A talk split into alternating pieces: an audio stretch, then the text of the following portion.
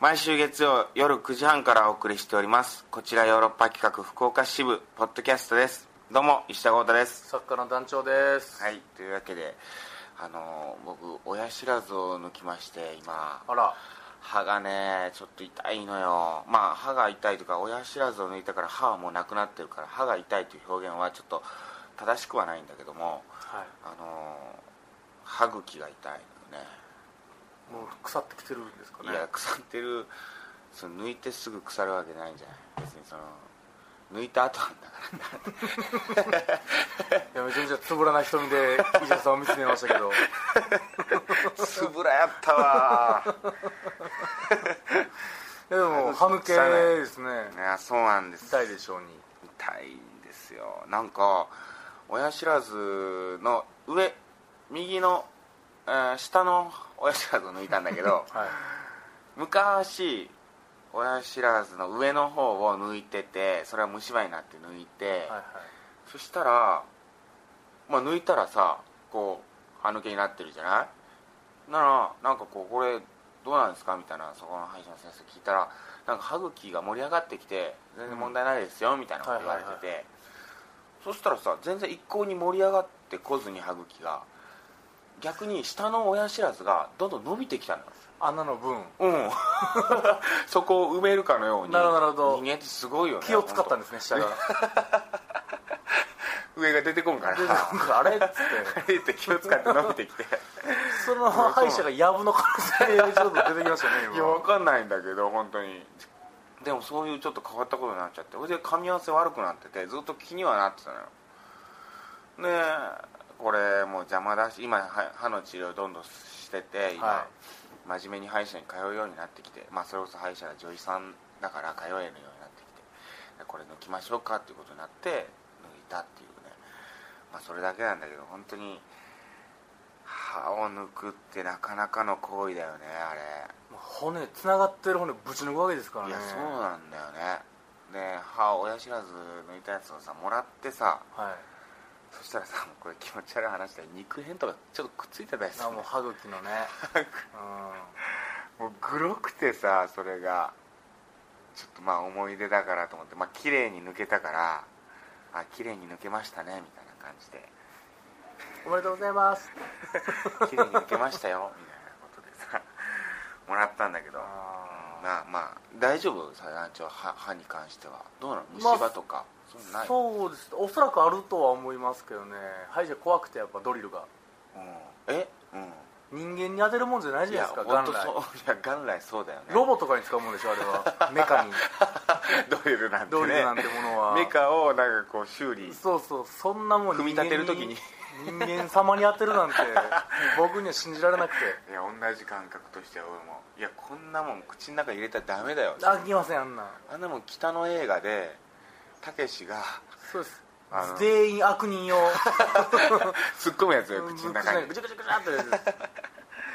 あのイメージダメだよねあれ。よくないあれすごい植え付けられたあれでまた歯医者うわーっていうの血だらけになってましたからね。血だらけ口の中えー、虫歯ダメだよでも。怖いですねいや明らかになんか口の中ダメだ感じになってんだろうなっていう感じするもん団長は。いや本当恐ろしいことになってる可能性はありますね。歯が痛むっていうことはないの？歯が痛むことはないんですよあまだ大丈夫。アイスクリームも余裕でガジガジかじれるし。あただそれはもしかすると、うん。歯が悪い以前のもう神経が鈍感すぎるっていう事態なのかもしれないと思って もはや分かったもんじゃないです。正気ガス出てるんですか？正気ガスは噂の。正気ガス？笑う気のガス何正気ガス歯医者さんに出てるっていう都市伝説が流れたじゃないですか、あ知らない。何それ。なんかその、うん。正気ガスが流れてると、まあ、うっすら麻酔みたいなもんで、待合室でそれが流れてるから、うん。ちょっと痛くなくなるっていう ちびまる子ちゃんでやってたんですけど。えー漂ってんのかな受付にもそのガスが。いいやそれ大事やなと思って。やそれがあったらね全然麻酔かけてくれるんですか麻酔は最近すごいこうかけてくれててだから歯抜く時も全然痛くないのドリルの時は？全くドリルの時も痛くないんだけどでもその歯響いてくるというかさその感覚が怖いのよね。なんかこうすごい歯に振動がこうグワーッと当たる感じとかその歯を削るっていう行為がさ。いやだからロボを削る行為でしょ？でまた歯が生えそれから戻ってこないっていうのがやっぱ不思議というかさもう嫌なんだよね歯茎ってもう下がったら歯茎でさえ戻らないんだって、なんでですかね。いやなんでだよ嫌だよね。おかしいですもおんね。かしい。その再生機能とかさ自然治癒力っていうものが口の中に関してはさ全くなんで放棄したんですかねそれ。歯にそ関しては。の権利。うん。他のとこしょうがないとこいっぱい元来ね人は そういうものなの。爪と同じようなものであってほしいな俺歯なんて。ギュンギュン伸びてきてほしいですそうねそうそう伸びては削って伸びては削ってを繰り返してほしい。だってハムスターとか前歯そうですもんね。あそうなの？そうですよ。ほっといたらどんどん伸びていって顎とか貫いちゃうんですよ。だから、えーナッツとかそいやそれも硬いものをかじり続けないとダメなんですよハムスターとかは。あ賢い。えだからあいつらどんぐりかじるでしょ、うん。あんなもん好きでもなんでもないでどんぐりなんて僕らはアホやからどんぐり好きだと思ってるけど。必死で削あいつ。らカッチカチのもんを前歯で削ってるだけやから僕ら気狂ったみたいに好きやろうと思って。気食ったみたいに好きやろとは思ってないけど。あれ食っとかないとあはい今のうちに食やっとかっとかないなって。あらあらあら突き抜ける。突き抜けるっていう。恐怖心からのどんぐりカチカチなんですよねあそうなんだ。偉いねそうなんですよ。いやでも俺そうであってほしい人間も。そうですね。うん。でどんぐりかじってたいよ常に。硬い。それも嫌か。まあまあというようなあれなんだけど、ちょっとさあのこの間さはい。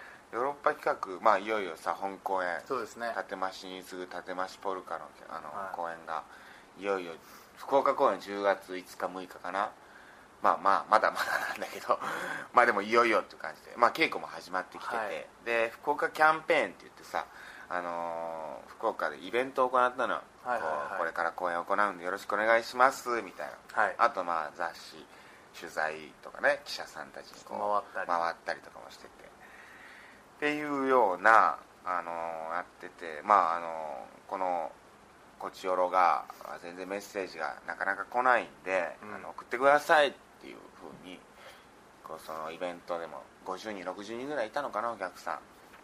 言ったところなんとこれが3通のメッセージが。素晴らしい。17分の1の確率で。ありがとう。計算早いね。そろばん3級 本当に？本当にそうなの？そろばんばんさん3級の？そろばんとか通ってたの？そろばん教室にむちゃくちゃ通ってまし僕も。たあやってました。僕1級あいすごいじゃないですか。1級割と頑張ってうん。じゃああのもうボタンポチッと押したらそろばん全部綺麗になるやつ持ってました？持ってた。あのカシャちょっとカシャンってなるやつ。あれはスター高いやつ。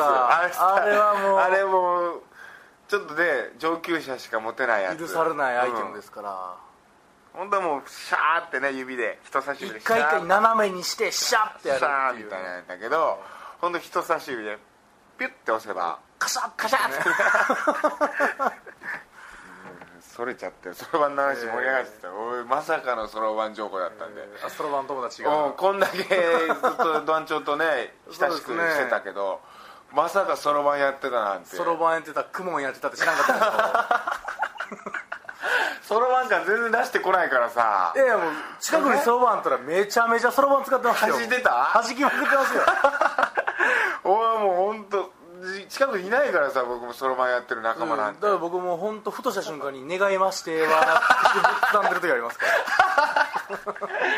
そろばんいないんだなかなか俺そろばん本当大好きでそろばん教室が先生もいい人だったし。あそうそこで一緒になったあの年上のさそれもさ僕が4年生の時小学6年生の女の子がいてさその子が可愛くてさその教室だけなんかこう親しく喋れるみたいな塾の友達みたいな、そうそうそ僕の帰ってたそろばん教室見たこともないでかいそろばんがあってうん。生意気な生徒はそこのように座らされるっていう 中世の拷問みたいなのがあって。うそれつらい。そんなんそろばんでやったら一番あかんことやんって思って。ええ一番最初にそろばんで遊んではいけませんって習うのに、拷問器具として使われてるっていう正座で座らされるみたいな。恐ろしくでかい。だからね畳の半分ぐらいのそろばんがあって。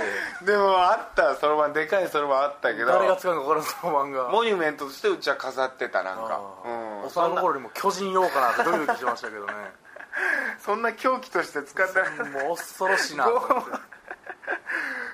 ええ旧日本兵も使わなかったようなそんな。恐ろしい戦争のアイテムですよあれ。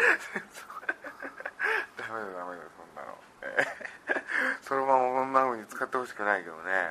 まあメールいきますか。いやメール行きましょう。ごめんごめん、はい。ちょっとそろばんで盛り上がっちゃった。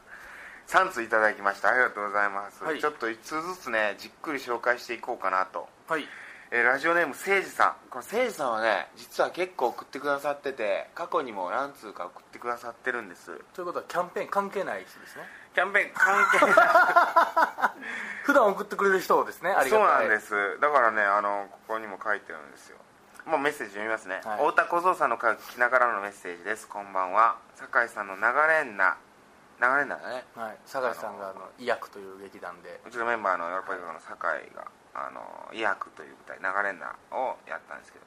流れんなに引き続き「コブラ」感激させていただきました。お肉ドソレイユのねスペースコブラ、はい。石田豪太のスペースコブラも見に来てもらってたみたいですね、えー今日は今頃中洲でフィーバーでしょうか。ポルカキャンペーン行きたかったです。いやまあだからこ来なかったと。だから中洲で どんちゃん騒ぎしてるんですか？みたいな。だから本当そうなんです。キャンペーンには来ずに毎回こうキャンペーン関係なく送ってくださると。だから実際キャンペーンで呼びかけて来たのは25分の1に減ったってことですね今。分母そういうことでした。はいえー、前日のコブラの感激ですが内容は一つも覚えてませんがとにかく最後のダンスシーンで石田さんがお肉コールを必死に煽る姿にある種感動を覚えました。ああ本当キャンペーン行きたかったですね。関係ないですねこれ、えー次回作。次回作「ポルカ」での石田さんの健闘を願ってます。というようなね。はい。うんまあ、内容一つも覚えてないっていうくだりはまあ書かなくてもよかったかなとは思いますけどありがとうございます本当メール。そうですねコブラに関すること。でも本当お芝居とか見に来てくださっててラジオも結構聞いてくださってるというようなね もうヨーロッパ関連は全部じゃ来てくれてるっていう感じで本当ファンの方なんですかね。それともこちよろからのスタートダッシュなんですかねどうなんだろうねもしかしてねそうなのかも。その辺とかかぜひねまたちょっとメールとかで教えてくれたら。そしたらまた来るめくってくれるからええ。ああ。もうだから本当本放送の方じゃなくこうポッドキャストの方でメッセージを紹介するというようなね。そうですよ。そっちで行こうと思ってんだよ。はい。あのそう最後ねお肉コールを煽るっていうねそういうのを僕やってたんですよ。あれね最後「ディスタンスっていう曲を踊るんだけど、まあはい。お肉の本当にテーマダンスみたいなそうですね。お肉といえばこれみたいな感じで「ディスタンスという曲目で踊るシーンがあるんだけど最初の方は踊れるんですよ。で途中でねあのーみんなメンバーがちょっとこう決まった動きをしだしてなんていうのあのユニゾン？ユニゾンとは違うんだけどななんていうのなんかちょっとこうあの前後でこう変わったりとかさはいはあの後ろのメンバーがこうなんかい はいはい2要素になる、うんそうそうそう。とかってみんな役割決まってるシーンがあるんだよね、はいはいで僕だけそれちょっとあぶれちゃうのよ。はいはいはい。というのもなんかちょっとこう細かいこと言うとお肉のそれの大の K 君、まあ、このポッドキャストにも出ましたよ。K 君が休んでた時に僕で出させてもらって K 君の代わりのポジションでそのパートやってたのよ。二軍として。だから K 君がいなかったら僕 K 君のポジションやってたのよ。はいはいはいで K 君戻ってきた途端ところてん方式で。K 君のポジションやってたからあぶれちゃって本当もうところに追いだごまめだよ本当。飛び出してもういなくなった。俺あ俺で K 君も K 君ってさなんか「いやこれ僕の感じですから」みたいな感じでやってて。でも全然お真顔前のじゃねえし。あのまあ前回公演僕出てなかったみたいであれですけど今はもう今回出てますからみたいな。で俺なんか俺団長も何も言ってくれんしさその時。でまあその辺でやっといてくださいみたいな。でもその辺でやっといてくださいっていうのはいつもの感じで分かるんだけどそのパートに関しては明らかにもうみんな決まってるし動きとか。もう俺ここにいてもしょうがねえなみたいな感じなのよ。あれ俺そう譲ってようと思ってたのよ。言わないから。俺なかなかもううわどうしようと思ってもうああじゃあもうこの時は客席行ってちょっと「お肉お肉」っつってもう煽ろうと思って。でちょっとダンスせずに煽ってやってたの。そしたらあの会にさあの会にっていうかそのスペースコブラには花柄パンツっていうさあの京都のダンスユニットみたいな、来てましたね。女の子4人組みたいな感じで来てたじゃん。その子たちもあのパートだからあの決まってないからさこう結構中途半端に踊ってたんだけど福岡に関してはあメンバーちゃんといるしじゃあちゃんと決めようみたいな感じでさ。花柄パンツありきのダンスみたいなさで決まったじゃん、なんか。ちょうどお肉のメンバー間にこう入っていくみたいな。それこそなんかこう K 君も一緒にそのパートでなんか仲良くやってんのよ K 君が。結果ね。うん、い。やいやちょっと待ってよ。俺もさあんとこあそこ いやもう団長はいいよそのそもそもそのなんかこうやってんだろうみたいなんでうまいことやってんだろう石田さんはみたいな感じで思ってたかもしれない K 君に関してはまた K 君ちょっと呼び出しだなこれ。ありますかね。K 君に関してはいや俺のパートの感じで知ってたし俺があぶれてるって知ってるはずなんだ彼は。はいはいはいはい。にもかかわらず花柄パンツやってきたらなんかそう一緒になんかちゃんとこう決めきりましょうみたいな感じで積極的にやっててさいやこれちょっと問題だな。俺今ちょっと本当これメッセージで思い出した。当時の怒りが。怒りでわだかまりがちょっとあったのよ。あれに関しては。いろいろありますね高坂とわだかまり。なんか俺ここでお肉コールで必死にこうガーッとやってる。あやむにやまれずだからなあれ。好きでやってるわけじゃねえぞと。本当はあそこでちゃんと決まった動きみたいなのやりたいの。あそこなんか綺麗にディスタンスの中でもなんかちょっとこうね中盤のなんかこういい感じにねダンスがこうかっこいいシーンなのよ。俺だけなんか逆席行って。結構一緒一緒になんかあそこやりたいのよなんか。みんなと。みんな決まった方が全後ろ行って前まあ同じこと言ってる。このメッセージ思い出した。ごめんもう本当大丈夫です。うん。言っといてよ俺。またちょっとケイ君ちょっと呼び出しかもわかんない説教タイムがあったんですね。はいメッセージ読みます。ラジオネームともかさん、えー昨日カフェテコさんで開催された夜のヨーロッパ企画に参加させていただきました。はい。来てくださいましたねこの方。約1年間のヨーロッパメンバー皆様の活動を面白おかしく聞かせていただきましたまあそういうイベントだったんですよ。はいはい。まああの約1年間ですね。その前回公演の月とスイートスポットがあの昨年、えー11月ぐらいから始まってで、まあ、現在7月までのっていうようなこういうことをヨーロッパ企画やってきましたよっていうような、それまあただトークするだけのイベントだったんですけど、はいあまあでもなんかこうこういう活動でって言って映像を用意してるのがあったりとかそういうのもあったんですけどね。えー終始笑いの絶えない素敵なイベントでした長野さんの不条理な、えービッグショーの内容には度肝を抜かれましたが点点点えーイベント後には遅ればせながら初めてラジオを聞かせていただきました。はい。すみません。いや素敵な番組ですね。石田カクテルハマりました。これから毎週聞かせていただきます。立増しに次ぐ立増しポルカも楽しみです。本公演までは過去のおヨーロッパ企画の作品を見ながら気持ち高めておきます。あちなみにイベント後はメンバーの皆様で福岡の美味しいものを何か召し上がれましたか？あーこれからますます暑い日が続きますのでお体ご自愛くださいね。またメールさせていただきます。ありがとうございます。初めてだから聞いてくださったんですねこう、はい。キャンペーンで。ありがたいことですな。ありがたい。まあいろいろねちょっと要素あったんだけどまず一つこれちょっと言っておかなきゃいけない。はい。またちょっとね俺文句みたいなことになっちゃう。文句じじいに文句じじいにまあでもこれは言うけどはい。ここにね長野さんの不条理なビッグショーの内容には度肝を抜かれましたがっていうふうに。これイベント最中にずっとこう語られてたんでキャンペーンイベントはいはい。やってたんですけどだからキャンペーンに来られてからな方ちょっとわからないかもわかんないですけどまあ1年間のヨーロッパ企画の活動をいろいろ話してて、はい。えーヨーロッパ企画の活動の一つに、えー長野本田の劇的ラジオという今日 KBS 京都でねやってる番組がありましてそれラジオなんですけどあの2人のビッグショーというその2人があのラジオのこうパッケージで、えー京都のカフェで、え2人のビッグショーというイベントを行ったんです。はいはい。それがとても不条理なイベントではいはいはい。まあ、僕がこう死神役というような役をやらされてはい。とても不穏な空気まあひどい目にあった。すごいお客さんも何これはてなみたいなの。散々こう喋らせてもらったんですけど。まあここで何を文句言うのかっていうと実はその不条理な2人のビッグショーのイベントに、はい。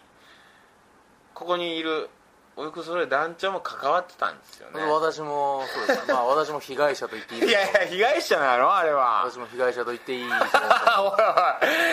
違うでしょ担ってたでしょあなたも。何もになってませんよ。団長も被害者なのかあれは。大丈夫ですよ。最後死神が僕らのとこ来るっていう手はずも来なかったし。そうなんだよね。これ複雑なイベントだからちょっとねあの喋るの難しいんだけど簡単にあの 言うとまあイベントと見せかけて実はお芝居だった。作られた台本通りに進んでいくっていうようなまあ、はい。そういうものだったんですよ。ほんで長野さんがそういうものにしたいというような。でそれが内容が 本当難しいんだけどまあ最初イベント会場、まあ、カフェみたいなところで喋ってたんですあのイベント行われたんですけどそのカフェにずっと音楽が流れててその音楽イベント始まると同時にラジオが始まるんですよね、はいそのまあ長野本田がラジオやってる。その番組が始まりはじと。でイベント始まったのかな？これラジオが始まったのかな？みたいな感じでお客さん聞いてるんです。そしたらそのラジオの番組中にあの長野本田がちょっと喧嘩を始めるんですよ。ね。まあ実はそれドキュメンタリーっぽくそのマジでハプニング喧嘩始めたみたいな本を思わせてるんですけど実は台本通りなんですよね。で長野本田喧嘩始めてまあ本田君がいきなり怒り始めてもういいよもうラジオやめるっつって突然こう、ラジオハプニング的にやめると。で長野さん一人でララジオつなぐみたいなことになってでまあ急遽一人になったんでその番組に構成作家である住田さんであるとかメンバーの。あとこう団長もあのラジオの番組コーナーとしてね今、はいはい。そうやってたんで団長も一緒にしゃべり始めるみたいな、ね。長野さんとその団長そして住田さんとか大俊君っていうねそのよこのポチョロに出ましたけどそういうラジオに関わってるメンバーがしゃべり始める。ほんで本田君いなくなる。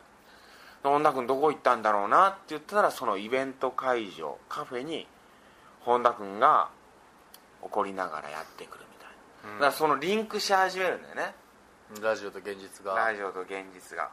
で、えーそしたらこうイベント会場からな本田君を見かけましたという情報がメッセージ届くとそしたら長野さんああ今そこにいるんだ。じゃあそこに向かおうっつって長野さんも飛び出して長野本田はそのイベント会場に現れるみたいな。なんかこれ今こうやって喋ってるとさうわすなんかちょっとラジオと現実のそのイベントがリンクし始めてなんかちょっと面白そうなイベントじゃないみたいな感じでね。はい。でそのずーっとラジオはその団長ほかそのラジオの構成作家たちが場をつなごうみたいな感じで喋り始めそうるで,、イベントそのカフェではなんかこう長野本田がねなんかこうなんかやってるんだろうみたいな、はそういう感じで進んでいくんだよね。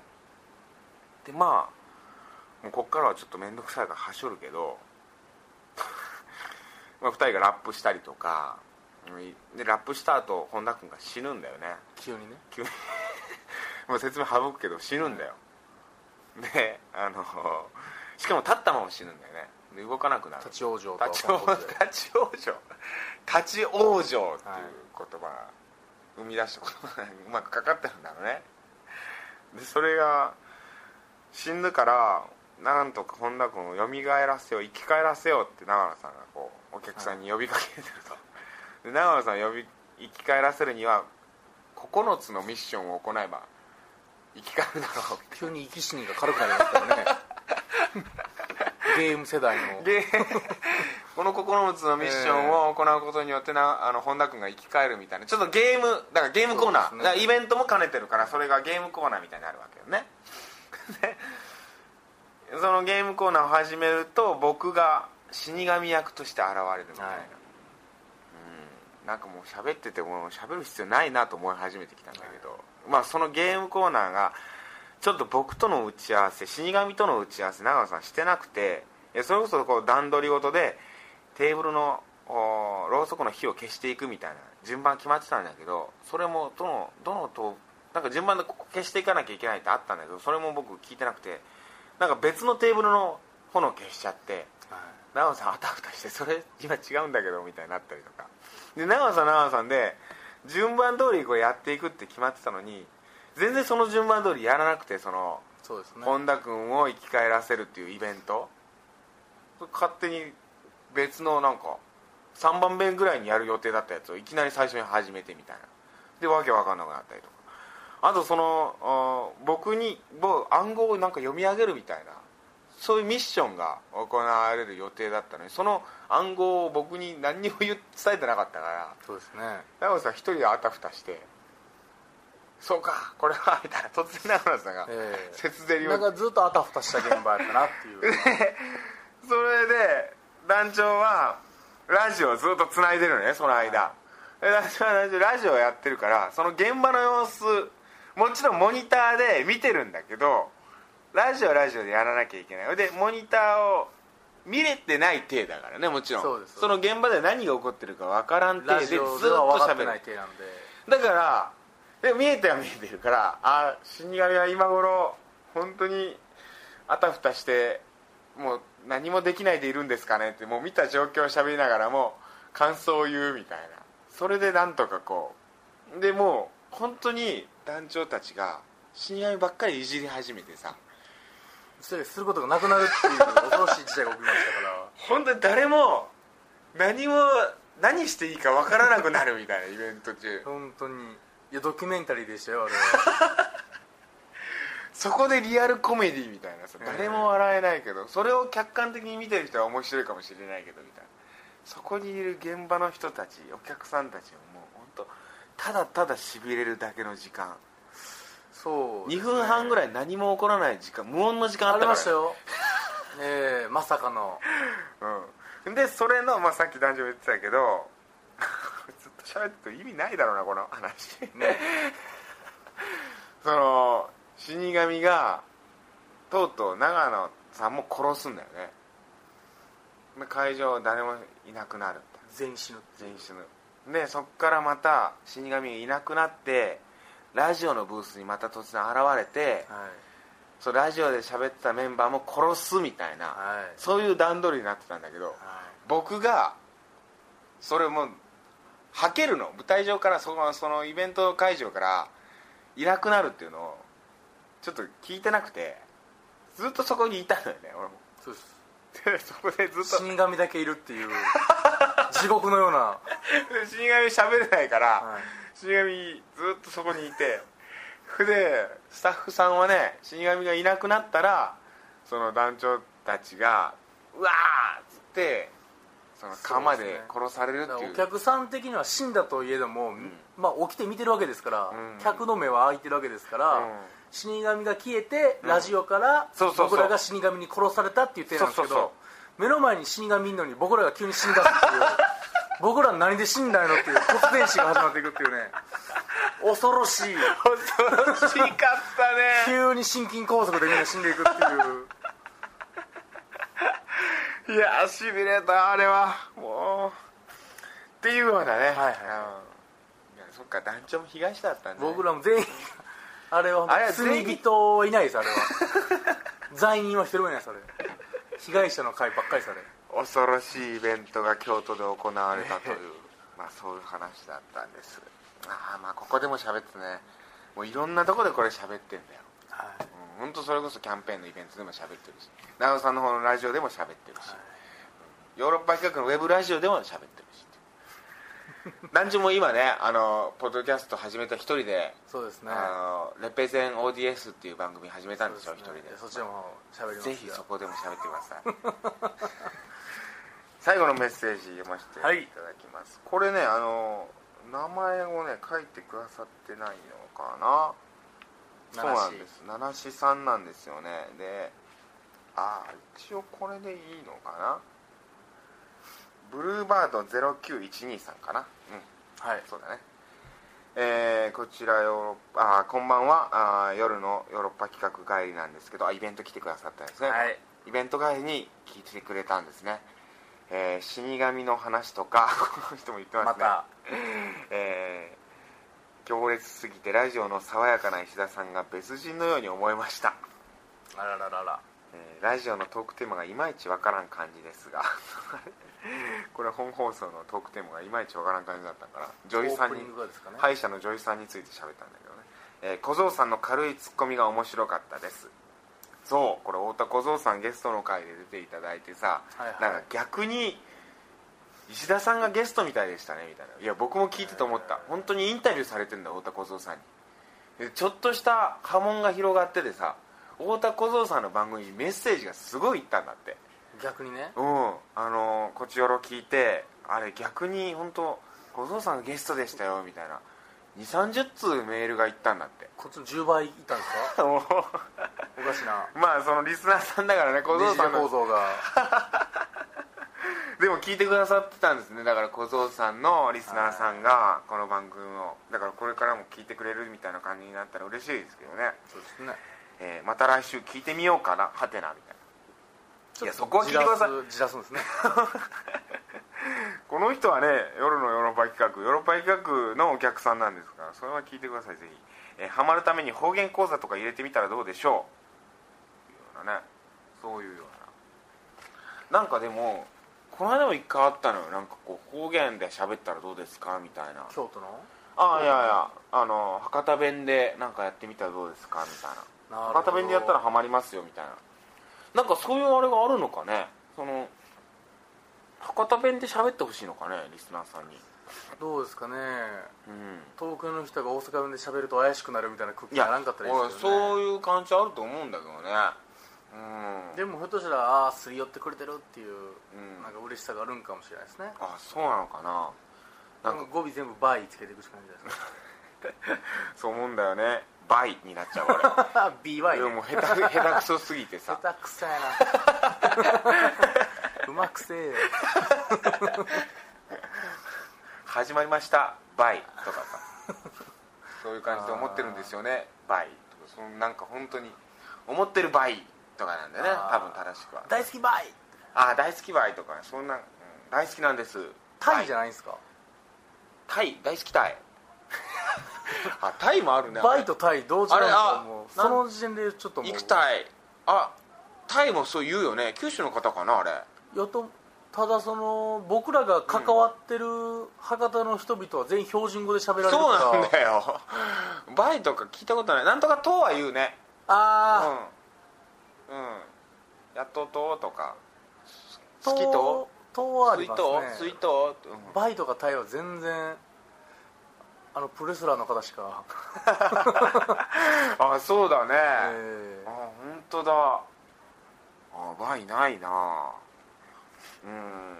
いやでも方言で喋るといいのかな？あ親近感湧くなみたいな感じになるのかな？あの小泉進次郎さんがねあの選挙区いろいろ回っててさ選挙区というかあのいろいろこう地方選挙で回ってる時にあのその地方で行ったらその地方の言葉で方言で喋るみたいな。ーそういう選挙活動をしててであの池上彰さんに「あざといですね」ってはっきり言われてたっていうね、最近暴走気味の。いや面白いよね。でもね本当にあの人、うん、なんかその進次郎さんの演説とかバー見てさ池上彰さんが「ああ今方言出ましたね。ああ出ましたね」とああダジャレ出ましたね」とかさ進次郎嫌な嫌なモニタリングしとんな。いやそうなのよ。嫌なモニタリングされとる、ああ制作については全く喋ってませんでしたね。軽いさなんかこうピリリと聞かしてくんのよね。いや面白い。あの人本当面白いね。ちょっとやったらいいんじゃないですか？じゃあ方言。いや俺だから言われるでしょこういうところで方言みたいなんでさ。炎上マーケティングってのありますからやあっぱり。どういうこと？いやそうやってあえてやっぱり火をつかせて怒らせるでもいいから火をつかせることで注目させるっていう。え？それ炎上マーケティングっていうの？はい今。今や。うわ何それネット界用語わざと挑発というかそういうふうに叩かれるようなことをすることによってはいはいはいはいより注目を集めるっていう方法論もだからうん。まあ変な言い方ですけど大阪のね橋本市長なんかも、例えばじゃああれは炎上マーケティングだったのかガチのそういうまあ言葉のあえだったのかとかそういうふうに言われちゃうぐらい今や。すごい言葉だ。炎上マーケティングってあんだ。こっちよりも炎上マーケティングする可能性ありますよああ俺だってちょっと全然共感得ないみたいなさオープニングトーク、は半分それ入ってるよね。いで今足らんから、うん。ただのぼや騒ぎなんであー。とも。誰一人見向きもしないぼやなんで。そういうことか。メッセージも送ってこないみたいな、えー炎上しないってやつですね。ああそれぐらいああそっか。過激なこと言ってもいいぐらいな感じなのかもしれないね。そうですね。うん。じゃあ今回やったらもうもう歯医者さんなんてもう男全員やめて女だけでやるべきだみたいな。そうですね。もう女性だけでいいんだ歯医者さんは。で男歯医者がもう怒ってドリル持って。怖い。どういうことそんなことないです。いやいや本当にね。歯医者さんは皆さん。皆さんいい日ドリルで。々ね、はい。いいドリルで、日々我々の歯を健康に保つためにこう頑張ってくださってるということでありがとうございます何のフォローか分かんないですけど、フォローして終わるという感じで。はい。ちょっとなんかでもねいろんな話盛りだくさんだったね。ちょっとでもメールがあるとね、うん。すごい四方八方に。そうよ。そのおかげでまさかのそろばんの引き出しをこう出てくる可能性ありましたからやっぱり。我々二人からそろばんの 話がね。ああそろばん好きなんだなっていう。まだちょっとそろばんについて喋りたいなっていうぐらいの感じですけど。まあまあ今週はこの辺でというところで、また来週も聞いてください。石田豪太でした。団長でした。さよなら。最強天神ホラーハウスこっちにおいで第3章わらべの歌。天神ホラーハウス福岡天神西鉄ホールにて8月18日まで絶叫開催中。こ